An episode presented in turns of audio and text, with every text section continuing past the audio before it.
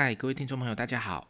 有没有觉得从外交史那个节目里面开始，喷麦的状况就变得没有那么夸张了呢？因为从那一集开始，我就买了专门的麦克风了。之前让各位的耳朵受损了，真的很抱歉。那至于有听众朋友建议我说，要不要重录前面那几集没有？专业麦克风的那几集呢，我是觉得，嗯，可以当做一种历史记录来印证这个频道一路走来的那个成长史，好像也挺有意思的。所以我目前还没有确定，也许以后会重录，也许不会。总之就是以后再来考虑考虑好了。但是总之，我真的是非常感谢有各位听众朋友给我一些回馈，呃，也很希望各位能够继续给我意见，好让我能够改进。这个这个频道的收听品质，帮助各位在聆听的经验上会比较好。我是真的很希望能够改进收听品质，无论是在技术上还是内容上，所以真的很希望各位能够多多给我回馈，拜托喽。那我们今天这个单元叫做是一个新的单元，叫做好物推介。这个单元的主要目的是希望能够介绍或推广一些和我们这个频道的性质比较有关系的那些活动或是出版品，主要是出版品。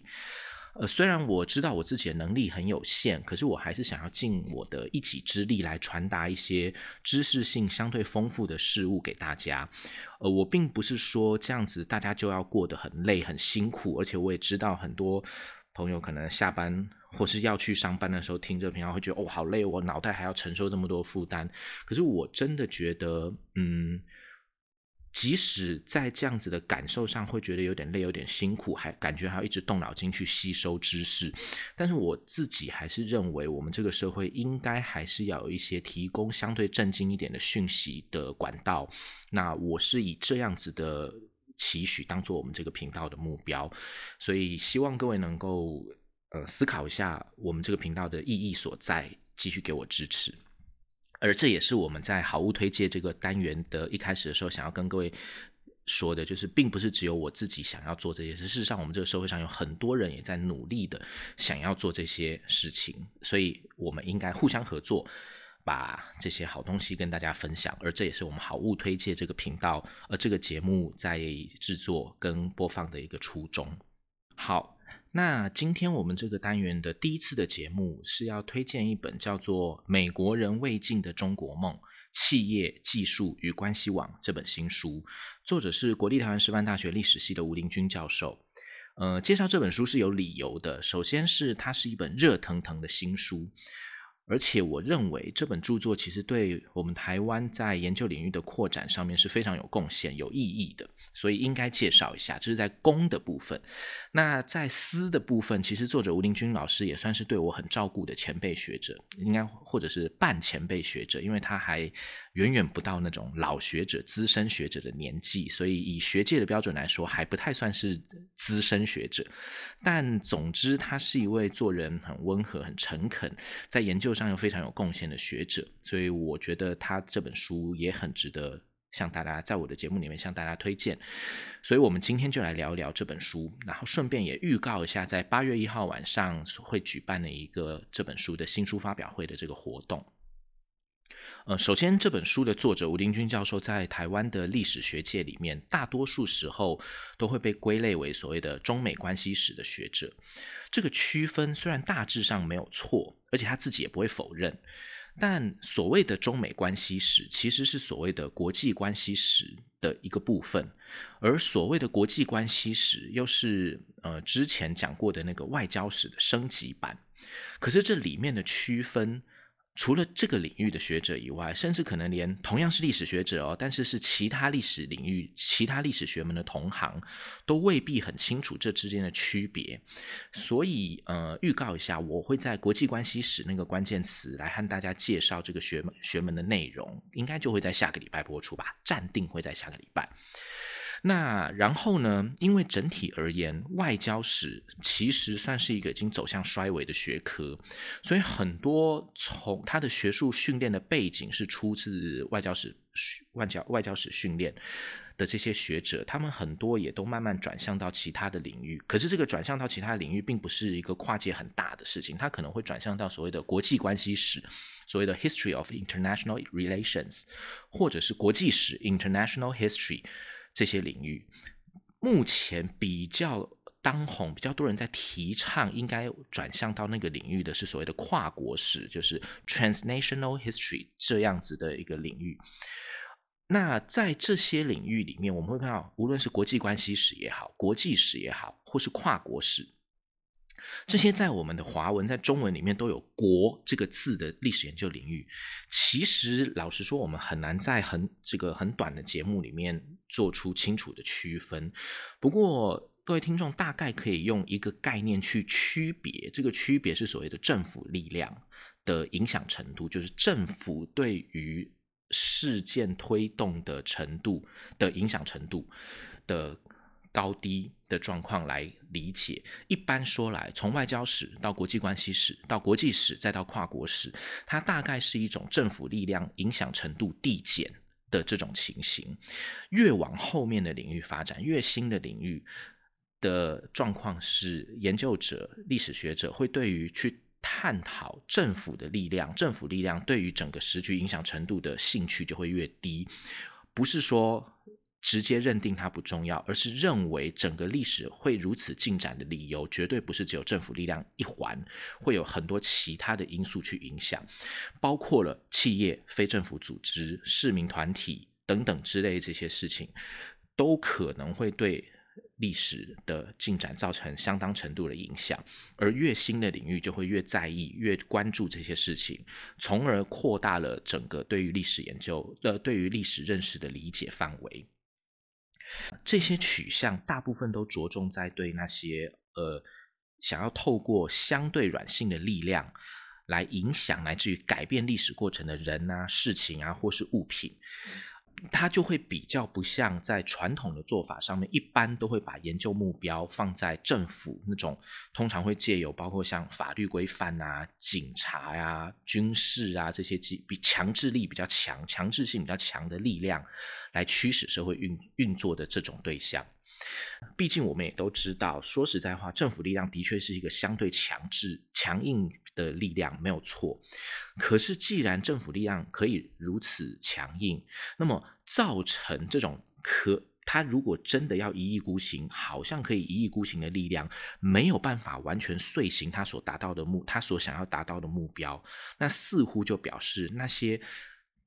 促使强硬型的、相对强硬的政府力量没有办法完全一意孤行的那种力量，当然就会有探究的价值。而这种探究的对象，就是越往后面国际史、跨国史所想要去认识和理解以及分析的那些对象但是呢，呃，研究外交情况对历史发展的影响，其实这个路数还是有相当不可忽视的价值。就像譬如说，未来的历史学者，即使是所谓的台湾史学者，也一定不能不讨论，在这一段时间里面，二零二零年左右，中美贸易战对于台湾整体发展的影响一样。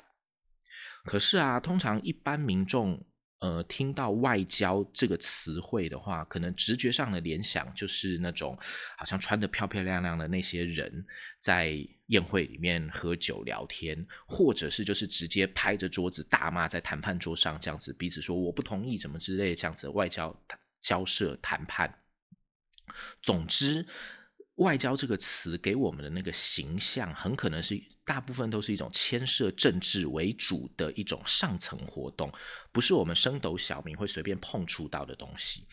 如果我们在讲到中美关系的话，更容易会联想到就是刚刚所提到的中美贸易战这样子的情况，而导致近近来这段时日，中国跟美国之间。双边关系越来越升高的这种紧张情势，甚至我们还会就导出了所谓的中美中将一战这样子的政治忧虑。可是实际上，撇开单纯的政治这种概念以外，不要说别的哦，光是我们看近十年来的这几个美国总统来看的话，我们其实就可以他们的行动，我们其实就可以知道，其实外交绝对不是只有政治一种性质而已。例如说。上一任的总统奥巴马，在他当选总统以后不久，他就把他的上一任的总统小布希在连任以后所提出的想呃所建立的一个结构架构，叫做中美战略经济对话 （U.S.-China Strategic Economic Dialogue） 这个东西改更细致的把它改成所谓的中美战略与经济对话，就是所谓的 U.S.-China Strategic and Economic Dialogue。这个 and 一字之差，其实你就我们就可以体会出对于奥巴马当选总统之后所期望能够在中美关系里面达到的层次，还有内涵的差的差别。所以，再包括就像呃，我们现在看到的这正在为连任而努力的川普，他就直接用经济理由发动贸易战一样。所以，我们就会清楚的知道，光从现实状况，我们就会从清楚的知道，外交绝对不是只有政治而已。所以，研究过往的外交的历史，当然就不能只偏重于对政治事务的探讨而已。因此。呃，这本书其实就是可以让我们更深入的体会这些外交事务的变化，还有中美关系的变化，如何互相影响，使得历史慢慢的演变成今天我们所看到的那个模样的一本专书。大致来说，这本书用三个部分来论述刚刚我跟各位介绍到的这个所谓的外交与历史发展如何互动的这个脉络。这三个部分分别是。第一个是企业活动、国家治理与中美关系；第二个部分是商人团体、技术组织与关系网；第三个部分是企业战争与外交。我不知道各位有没有发现，就这三个部分讨论到的概念，好像大都是在直觉上很不政治的那那种概念上，譬如说企业活动啊、商人团体啊、技术组织什么的，这些就会和我们直观上想到的中美关系好像就会。关系会比较远一点，不是那么直接。不过，就像我刚刚举了两次给各位所听的这个中美贸易战的这个状况，在今天，我想各位应该都会很清楚的了解和体会。因为川普对中国发动中美贸易战，实际上它不就是一个以商业为武器来进行一种外交上的攻势，从而试图获取战略和国际关系上的优势的这种行动吗？所以，虽然直觉上不见得是我们所习惯。的那种切入点，这并不表示这本书的视角有问题。事实上，应该说这本书的视角相当准确，而且也很有参考价值。呃，因为我知道，嗯，我有一位朋友，他即将在关键评论网上面看出一篇也是介绍这本书的书评。那我看过那篇书评，是用一个学术研究取向的变迁这个角度来当做介绍的。那它的内容也比较广泛，比较概略。和我们这个频道目前播出的这个节目的性质有那么一点点像啦，所以为了避免重复内容上的重复，所以我在今天我们这个节目里面就介绍几个比较细部的书里面的一些案例，来当做帮助我们大家更进一步认识这本书的依据。好了，呃，我们刚说过，就是今天我们可能比较会感受到贸易商业对于双双边关系的影响。这是因为我们在现在的日常生活里面就可以得到很多体会这些状况的经验，譬如说中美贸易战。那各位如果最近有看新闻的话，呃，最近的中美贸易战的最新的战火，在表面上看到战火，主要是所烧到了所谓的关闭总领事馆这个事情上。那什么叫做总领事馆？它和大使馆什么这些我们听过这些词有什么差别？以后我们或许也可以列入其他关键词里来当做节目介绍。呃，不过这个呃双方互相关闭总领事馆这个行动是从什么理由开始的？不知道各位还记不记得？这是一个从美国宣称要保护美国智慧财产权和民民众的隐私来当做理由开始的。各位可以回去查。啊，当然啦，目前为止有非常非常多的评论家都认为这个理由实在太瞎了，这一定不是真正的原因。呃，我们这里目前我们不讨论时事，因为目前的风向还还在乱飞，捕风捉影还能够讲的信誓旦旦的那种人是名嘴，而不是我们这个频道所想要传达的形象。这里我只是要跟各位强调，呃，指出的一点就是，各位应该可以透过这个新闻而体会到。智慧财产权这种，我们嘴巴上很常呼吁，不过行动上我们 未必真的很在乎的那种事情。譬如说，很多人应该都会非常感谢对岸的字幕组，这些其实都是所谓的造福了我们的日常生活。但其实，在智慧财产权的议题上，呃，可能很值得我们反思的例子。不过我们这里就不说了啦。那至少我们可以理解，智慧财产权的问题确实是个可以上升到双边甚至多边关系的议题。而在这本书的第二章，你就可以看到早期还在清朝后期的时候，美国如何希望中国来加强对于美国书籍之类商品在中国可以得到智慧财产权保护的那段历史。而就像今天的美国所指控的，中国不断窃取美国高科技知识一样。不过讲到这，也要顺便强调，就是美国固然是这么指控啦，直觉上我们也能猜测对岸确实有做这样事情。但一来，这其实说实在话，这是国际关系运作时的常态。这种在对国家其他国家的高阶知识上面彼此偷来偷去的这种行动，本来就是大家都在做的。其实就是如果中国真的这么做，也没什么好意外的。这其实很像是《食神》里面说的，比赛就是这样的啊，好像跑步、游泳一样，还不是你做什么我就什么，他就做什么，有什么好抗议的？抗议无效，所以其实没什么好意外的。二来就是。目前其实我们还没有看到足够的证据证明美国所有的指控，所以在这里我就不做价值判断。各位自己有怎么样的理解和评价，那是各位自己做就好了。那回到刚刚所说的，就像今天美国觉得中国一直偷抄他的东西一样，当年美国也是这样不爽的。可是当时的中国，当然还包括了其他的现代化后进国家，都是的的确确在学习西方的。而他们为什么要学习西方？又是因为他们就是在西方已经拥有的那些事物上，就是的的确确缺少那些东西，所以这就很像会形成一种循环，就是美国要求中国要改进自己对智慧财产权的规范，但中国就说啊，我就是不懂啊，要怎么改？所以我要先抄你的东西才行啊。那这个循环就会让美国不爽。可是中国那种啊，我就是怕被你骂的态度，好像也可以算是情有可原的样子。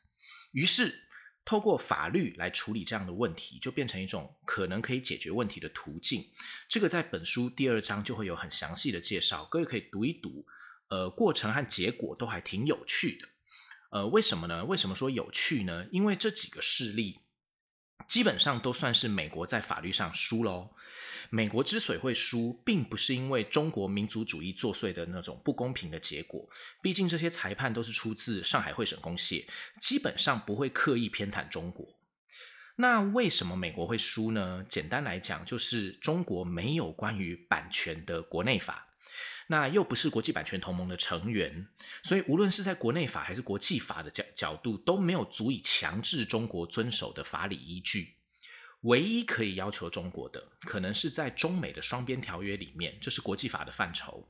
可是。在有关这个议题的条约，应该算是书里简称为中美商约的那个中美续议通商行船条约，但中美商约的第十一款又有当初美国给予中国政府在翻译还有翻印上面的优惠，所以在中国不愿意修改中美商约的情况之下，美国在这一点上就站在就会站在比较不利的地位，而这也就是我们在外交史那个关键词里面有讲到的。我们里面说，其实多数时候，西方列强都还是按照条约精神来办事的。另外一个证明，而在这本书里面，各位也可以读到，还有体会到这样的历史实况。这样子会和其他各种各样有心要刻意引导读者的那些论述来比的话，这本书的内容就会负责而且可靠很多。那我们还可以再来说个对今天的读者来说。可能是比较熟悉的事物所当成的例子，在这本书的第八章是用石油这个重要的资源如何牵动中国、美国、日日本这三个国家在中国的抗战发生前后的那种局势作为探讨的对象。讲到这里，可以先跟各位说一下，有一本叫做《A Century of War》的书。就是一本主要透过石油这种重要战略物资，在英国、德国还有后来的美国这些强国的竞合过程里面所体现出来的那种国际关系变化。那这本书好像没有繁体中文版，但是确定会已经有简体中文版了，就叫做《石油战争》，各位可以去找来看看。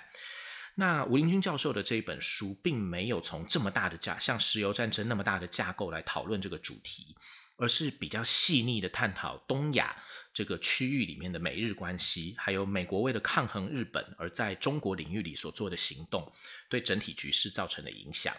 探讨的时间范围也会也比《石油战争》这本书要短很多，所以《石油战争》那本书可以当个一个当成一个大环境、大背景。而吴老师这本书就可以当做具体研究。如果把两本书合在一起来看，就应该就蛮可以让今天的我们对于石油议题为什么可以牵动今天的国际政经局势。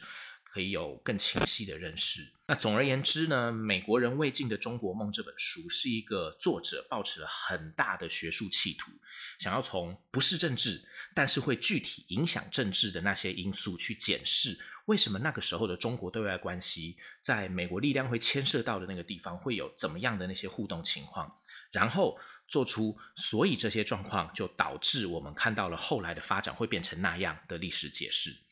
那当然啦，因为涉及到历史解释这个部分，就一定可以有不止一种的看法。但外交史取向的价值就在于作者的论述可以相对有利。为什么呢？因为作者大致都能够提出包括档案在内的可靠史料来当做佐证。可是呢，那为什么我们在节目前半段会会拉里拉扎的讲到什么国际史啊、跨国史啊这些内容呢？这和这本书又有什么关系呢？这是因为作者吴林军教授一直都很希望跳脱传统做法的束缚，所以他一直都在吸收西方学界对于如何用新的视角来检视旧的问题的这样的成果，所以他自己也很想做出一些尝试。而这本书就是在前面说的那种从外交史到跨国史的学术取向变迁过程里面的一种，呃，保有外交史取向的精神，而更突出非政治因素的影响的那种成果。那作者其实他自己在这本书的后记里面就有讲述他的学思历程，而且在书里面他也有很多地方会借用西方的那些观点或理论，譬如说在呃形容美国亚洲协会的行动的时候，他就会借他就借用并且改编了徐国奇教授的共有的历史，所谓的 a shared history，变成所谓的共有亚洲的理念，也就 a shared Asia 的这种说法，虽然。我可以同意 a shared history 的解释，但是说实在话，a shared Asia 这个结论我其实不太同意啦。不过在今天这个节目里面，我恐怕已经没有时间就这一点继续说。或许以后我们如果讨论到包括呃一次大战啦、大东亚共荣圈啦，或者甚至体育外交啦什么的关键词的时候，我们可以把这个问题拿出来细讲。那除了这个 a shared Asia 之外，其实当然还有其他的理论。呃，我个人觉得吴林军教授最在意、最想要推广的理理论和概念，应该会是他在第二部分标题里面就讲到了那个关系网。不过，我猜他自己应该会好好的讲述这个观念，而且。由作者本人来讲，一定也会比我讲的更清楚很多。所以我在这里要顺便帮他预告，在八月一号星期六的晚上七点，在台大附近的联经书房地下一楼，就会举办一场这本书的新书分享会。如果各位很好奇那个所谓的关系网到底是什么东西，我相信作者本人一定会很尽心的去阐释这个的事情。啊，如果各位对这本书有其他疑问，我也觉得。直接就到时候直接去联经书房地下一楼去听一听作者怎么说的，或许也会有呃更多的认识，而好像也会有网络直播这些活动的细节啊，各位可以用这本书的书名《美国人未尽的中国梦》搭配联经书房这个这个词，两个合在一起就可以 Google 到，我就不多说了。那总之呢，今天的节目是为了打书，没有错啦。但这不算是业配哦，因为联经其实没有给我任何的好处。我只是基于前面所说的那个理由，所以在这个频道里面为各位介绍和推荐而已。以后我也会继续做这样的推介，是啊，然后希望各位能够多多支持，并且给我意见来改进。下一次的推介也是一本热腾腾的新书，而且目前只有英文版，简体版和简体中文和繁体中文版都还没出哦。不过在这里就先卖个关子，希望能吸引各位继续收听。那今天的节目就到这边，拜拜喽。